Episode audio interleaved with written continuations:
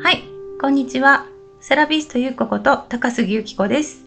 今日もお聞きくださいましてありがとうございます。えー今日はですね、6月の24日になります。えー先日夏至が過ぎまして、いよいよ夏到来っていう形で、えーもう本当にクーラーなくしては仕事はできませんね、今。はい、もうお客様もお暑いでしょうし、私もマッサージしてるので、汗ダクダクなんですね。なので、もうあの今週からクーラーを使い始めて、はい、涼しい中でお仕事させていただいてるんですけど、まあマッサージのね、お部屋を出ると、やっぱりうちはあのあんまり日中はクーラーつけない家なので、本当になんか、もわーんとした感じでもうどっと暑さが倍増になるんですけど、まあ、あのー私は夏生まれなのでね、夏をこれからもっともっと楽しみたいなと思っているところです。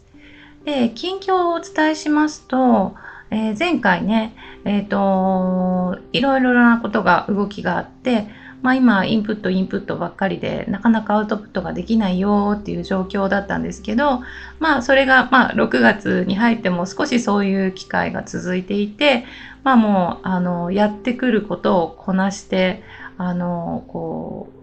入ってきた情報を受け入れて、中に入れてっていう作業をずっとしていたんですけど、まあこの夏至あたりぐらいから、どんどんどんどん気持ちがもっと外へ外でっていう感じになってきていて、あのーまあいろんなことも具体的に動き出してる感じなので、はい、ちょっとワクワク感が出てきたかなという感じです。で、えっ、と、まあ、あの、まだ全然、あの、公には詳しくお話ししてないんですけれども、ここではちょっと早めにお伝えしようかなと思っているのが、まあ、去年からね、いろんなご縁でつながって、えっ、と、笠岡諸島の白石島っていうところに、あの、トワイライトインおたふくホテルっていうところがありまして、で、そこで、あの、お部屋の一室、お部屋の一室とか、あと屋上に展望風呂があるんですけど、その横に少し、あの、屋根付きのスペースがあるんですね。で、そこで、あの、マッサージをちょっとさせていただくことになりました。はい。で、えっ、と、まあ、この間ね、ベッドを運んで、で、モデルさんになってもらって、あの、実際にマッサージしたんですけれども、本当にもうなんか、大自然の中で、あの、大自然って言ってもまあ、ちゃんと施設の中なんですけれども、あの、波の音とか、風の、こう、素肌に風が当たる感じとか、あと、空では、あの、小鳥がピチュピチュピチュピチュ鳴いてるんですね。なんかそういう静かな環境の中で、ゆったりとマッサージを受けていただけるっていうのは、本当に、あの、あんまりできない体験だと思うんですよね。で、それは私も同じで、やっぱりいつもね、あの、お部屋にこもってマッサージさせていただいてるんですけど、あの、風の、ね、声とか、風の声、風のこう感触とか、波の音とか、鳥の声を聞きながらマッサージをさせていただく、こんなあの至福な時はないなっていうふうに、あの、身をもって感じて、絶対これは皆さんにも喜んでいただけるっていうふうに確信できたので、はい。まあ、あの、この場を借りてちょっとご報告なんですけど、まあ、インスタとかね、アメブロとか、フェイスブックとか、そういったところでもいろいろ、あの、白石島の方の情報も発信していきたいなっていうふうに思っているので、はい。ぜひよろしくお願いいたします。はい。で、えーっと、そう、こっちのサロン、えっと、アロマの雫ラボラボラトリーっていう、この、えっと、茨城市木ヶ丘でやっているこのサロンも、あの、並行してっていうことなので、あの、ちょっと忙しくなるかもしれないんですけど、私にとっては、やっぱりあちらの方で、あの、こう自然に触れながらマッサージさせていただいたりとか、あとは、あの、ちょっと、ハーブとかアロマとか、そういったあの、なんでしょうね、そういうな、そう、ハーブとかアロマとかを活用したサービスっていうのもなんか提供していきたいなっていうふうに思っていて、まあ、あの、ハーブを使ったね、えっ、と、ドリンクの開発だったりとか、まあ、これからいろいろなんかこうできることはないかなっていうのを模索していってるところなんですけれども、はい、そういった部分のワクワクっていうのもすごくあるので、なんかすごい、これからどうなるかわからないんですけど、そのわからない中にドキドキとかワクワクとか楽しさとか、なんか嬉しさとか、なんかそういったものがいっぱい詰まってる感じがして、なんかちょっとこれから楽しみだなっていうふうに思っています。はい。で、えっ、ー、と、この夏至を機にですね、いろいろ物事がちょっと動きつつあるのかもしれないですね。私のベッド搬入、そのホテルのベッド搬入が6月の22日というあの夏至の次の日だったんですけれども、そこで本当に具体的ないろんなお話とか、まあ実際にマッサージできたのもそうですし、なんかそういう本当にこう頭の中で描いていたことがだんだんだんだん現実になってくるっていう感じが今すごくしているのでまあこれからもそういうことをねあのアクションを起こしていこうかなっていうふうに思っています。でまあその何でしょうね仕事のパートナーというかそのホテルの支配人さんも理解ある方なんですけどその支配支配人さんと一緒にホテルを支えてきていてであのそこであのサップっていうね今流行っているその海の上でボードに乗ってこう行うアクティビティっていうのがあるんですけどそのインストラクターをされている、えーと、女性がいるんですね。でその方がやっぱりあの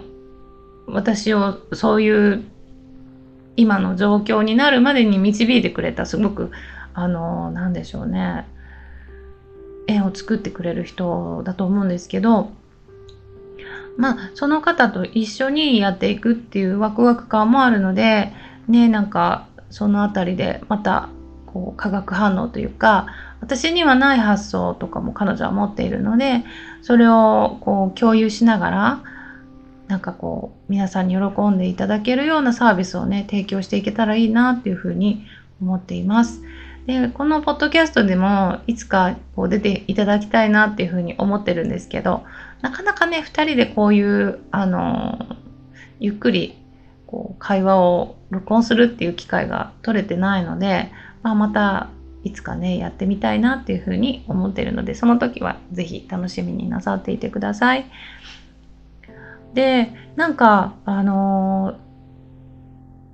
最近の私の中でのキーワードは行動力なんですね。であの彼女にもさっきのねサップをしている彼女にもその行動力についてあのすごく褒め褒めていただいたというか私はやっぱり行動力があるっていうふうに言っていただいたんですけどなんかその私の行動力になっている裏付けっていうものがもしかしたらこうなのかなっていうのがすごくあの感じる出来事というかあなんかあのえっ、とね前世を見てくれるセッションっていうのを最近その夏至の日に受けたんですね。でそのなぜ私がこういう健康のあのなんでしょうね健康に携わるお仕事についているのかとかまあ、私のその行動力との原動力になるものは何なのかっていうのがそのセッションを通してあもしかしたらこうなのかなっていうのが分かってでそれがこうストンとあの腑に落ちたというかあだったらもうそれを今のこの人生やり抜くしかないなっていうふうに思ったんですね。でやっぱりそのうん健康ではない状態っていうのを私がその過去の前世で知っていたみたいで、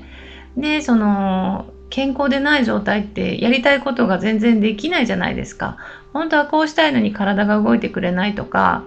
なんかこう思考がついていかないとか、なんかそういう風になってる状況ですごく辛かった人生だったみたいで、で、それを今回の人生で、あの、取り戻すというか、まあ、やっぱ健康についてのあのやっぱお仕事っていうのにやっていってるんじゃないかなと思います。うん、なんかこうこういうお仕事してるとやっぱりあの美容っていうねあの美容っていうジャンルでこうやっぱりこう発信されている方も多くいらっしゃるんですけどなんか私の場合は健康あっての美容っていう感じでまあ皆さんそうだと思うんですけどやっぱりその体が整って初めて、あのー、綺麗になるとか、自分が美しく居続けるにはどうすればいいかなというふうに、あのー、思考がこう巡っていくんじゃないかなって思うんですよね。うん、なので、やっぱり、あのベースは健康というふうに私は思っていてでそれを提供するために今のお仕事についていたり、まあ、あのこれから白石島でやっていくあの新しい事業についてもやっぱりよりこう自然を感じていただいてよりこうなんでしょうね自然回帰していただいて自分の体とか心のバランスを取り戻していくでそういうものをやっぱりやっていきたいなっていうふうに思ってるんですね。でまあその中で食だったりとか、まあ、あのマインドもそうなんですけどやっぱりねあのそういったところをね皆さんにも体で感じていただきたいなっていうふうに思ってます。で私そのあんまり島とか海とか興味がなかったわけではないんですけどあんまりご縁がなかったんですよね今まで。で去年ぐらいからあのちょこちょこ行かせていただくようになってこのうーんとね5月6月ぐらいからはもう毎月何回ぐらいで3回とか2回か3回ぐらい。もう2週間に1回は確実に島に渡ってるようなそんな状況なんですけどなんかねすごくあの向こうに行くと元気になるんですよね。でいろいろあのやりたいやりたいっていう風になってきます。うん不思議と。でそれは何でかなって思うんですけどやっぱりその空気がそうさせてるんじゃないかなっていうふうに思っちゃうんですよね。であともう一つ感じるのは体がすごく嘘つかなくなってくるっていうのもあります。なのであの結構私仕事がこう詰まってると夜全然こう寝れなくなっちゃうんですよね。こうもう神経が高ぶりすぎてリラックスモードにできないっていうことがあるんですけどそれって結局なんか脳内麻薬みたいなもんでなんかあのやらなきゃっていう心の方がもう先行してしまってあの体がやっぱりこう何でしょう嘘ついてる感じ。本当は眠たいんだけど全然眠こ眠気が来ないっていう状況になってるんですけれどもなんかあちらの方でこう風に当たってたり波の音を聞いてたりとかするとなんか元気な時はすごい元気だし、なんかちょっと最近疲れてたなと思ったら、なんかこのまま寝てしまいたいっていう気持ちになったりとか、で、島から自宅に戻ると、その日の夜は本当に眠気が早く来て、あ、もう今日は早く寝ないともう何もする気になれないみたいな、なんかそういうもう思考が全く働かない状況になってもう寝るしかないっていう感じになるんですけど、まあその、その体の反応に従ってちゃんと早く寝ると次の日かなり元気になってるっていうね、そういう状況になってたりとかするので、うん、やっぱり、そうですね、自分の体とか心に嘘つかないっていう生き方っていうのを、あの、やっぱりそれがすごく大事だなっていうふうに思ってます。自分の体を通してね、それはすごく感じています。そう。で、やっぱりそういう体が整っていることによって、あの、行動力とか、こうしたいなっていうなんか思考っていうのが出てくるんじゃないかなと思うんですね。疲れてる時って本当にろくなアイディアが浮かばなくって、なんかもう次の日なんか、あその考えをまた振り返ると、なんじゃこりゃ、こんな、こんなの使えねえよみたいな感じで、あの、思うこともよくあるんですけど、本当に冴えてる時は、なんかどんどんどんどんアイディアが出てきて、ああ、こうしたらいいかもとかいうのがね、どんどん出てきて、うん、面白いですよね。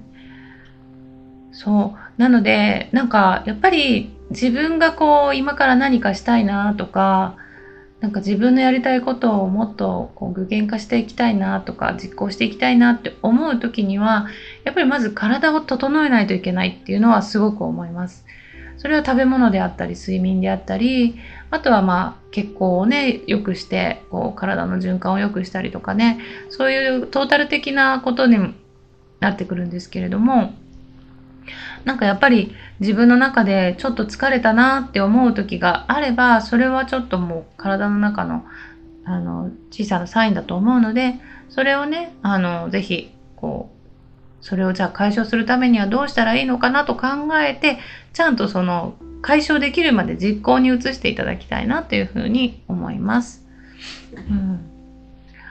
で、えっ、ー、と、ちょっとスピリチュアルなお話になるんですけれども、なんかこの2022年の夏至からさらに、あの、風の時代への、こう、なんでしょう、移り変わりがもっとスピードアップして、よりその、風の時代だ、に合った人とそうではない人がもっともっと明確化していく、そういう流れになっているそうです。うん。で、なんか、やっぱりその二極化っていうふうに言われてるんですけれど、まあ、陰と陽みたいな感じでね、まあその陰がいいとか陽が悪いとか、そういうの全然、あの、なくって、陰に行く人は陰に行く人の価値観、陽に行く人は陽の方に行く価値観っていうのがあるので、お互いをそれを否定する必要は全くないと思うんですけど、やっぱりその陰に住む人、陽に住む人っていうのが、もうその世界的、なんでしょう、もう住む世界が違ってくる。そういう時代になってくるっていうふうに言われているので、どんどんどんどん今それが加速化していって、まあ、あのー、最終的にはね、ちょっとこう、もう、何ですかね、その、その次元っていうか、その空間を共有できなくなるっていうふうに言われてるので、例えば去年ぐらいまでは仲良かった人が、だんだんだんだん最近こう、会う機会がなくなっていったとか、もしくは会いたくないとか、会わなくても別にいいとか、なんかそこに執着が、執着っていうの違うか、なんだろう。うん、そこになんかこう必要性がなくなってくる人って多分出てくると思うんですね。皆さんの中にも。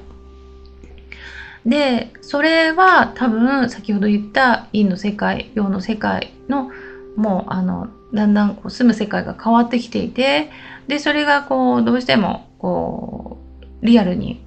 もう全然違う世界なので、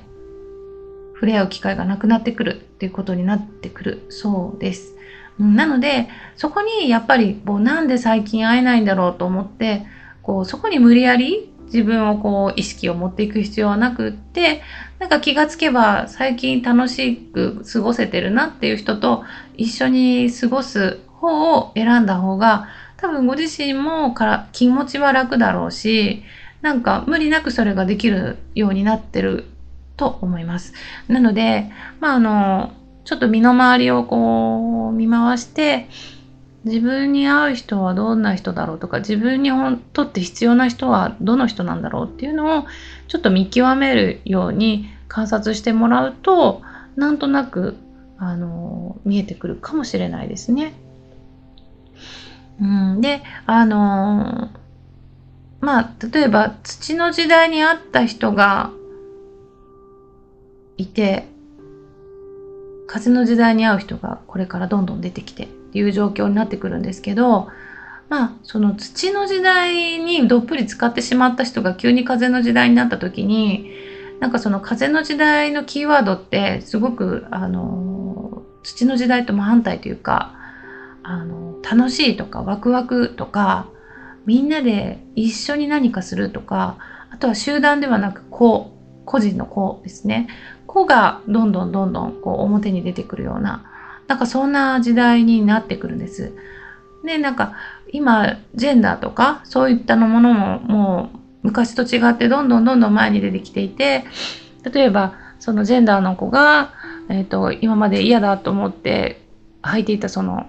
制服のスカートを脱いで今はズボンに変わってたりとか実際に子供に聞くとやっぱりねそういう子子たちが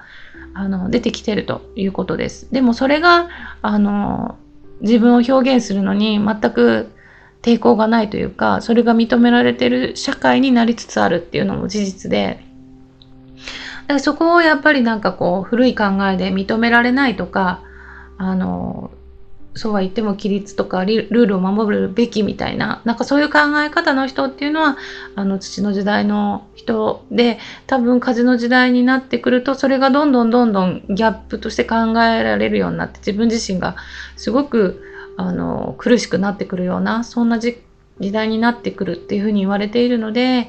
まあ、できることならね、皆さんやっぱりあの楽しく人生生きたいっていうふうに思ってる方が多いんじゃないかなと思うのでね、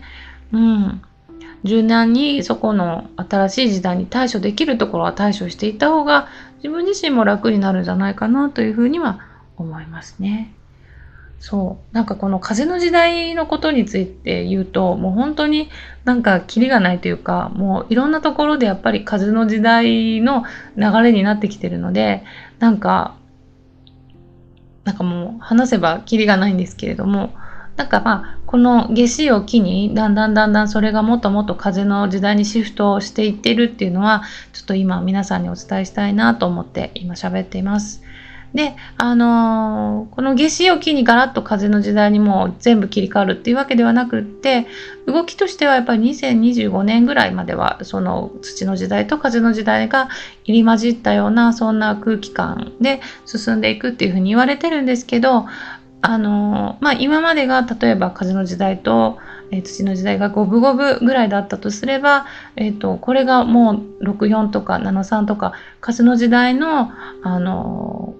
風潮っていうのがもっともっと色濃く出てくるようにあの言われています。なのでねそこをあの肌で感じながらじゃあ自分はどう動こうかなっていうふうに考えた時に、まあ、ぜひ楽しいとかワクワクとかみんなの幸せとかね自分だけじゃないみんなと一緒に幸せになるんだっていう気持ちをあのぜひ持ちながら行動を選択していけばきっとなんかいい未来が待ってるんじゃないかなというふうに思います。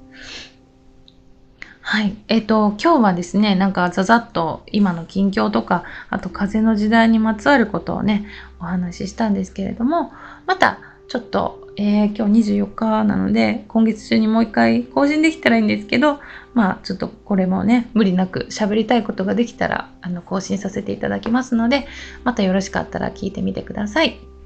はい。じゃあ今日はこの辺で終わりにしようと思います。今日もお聴きくださいましてありがとうございました。ではまた。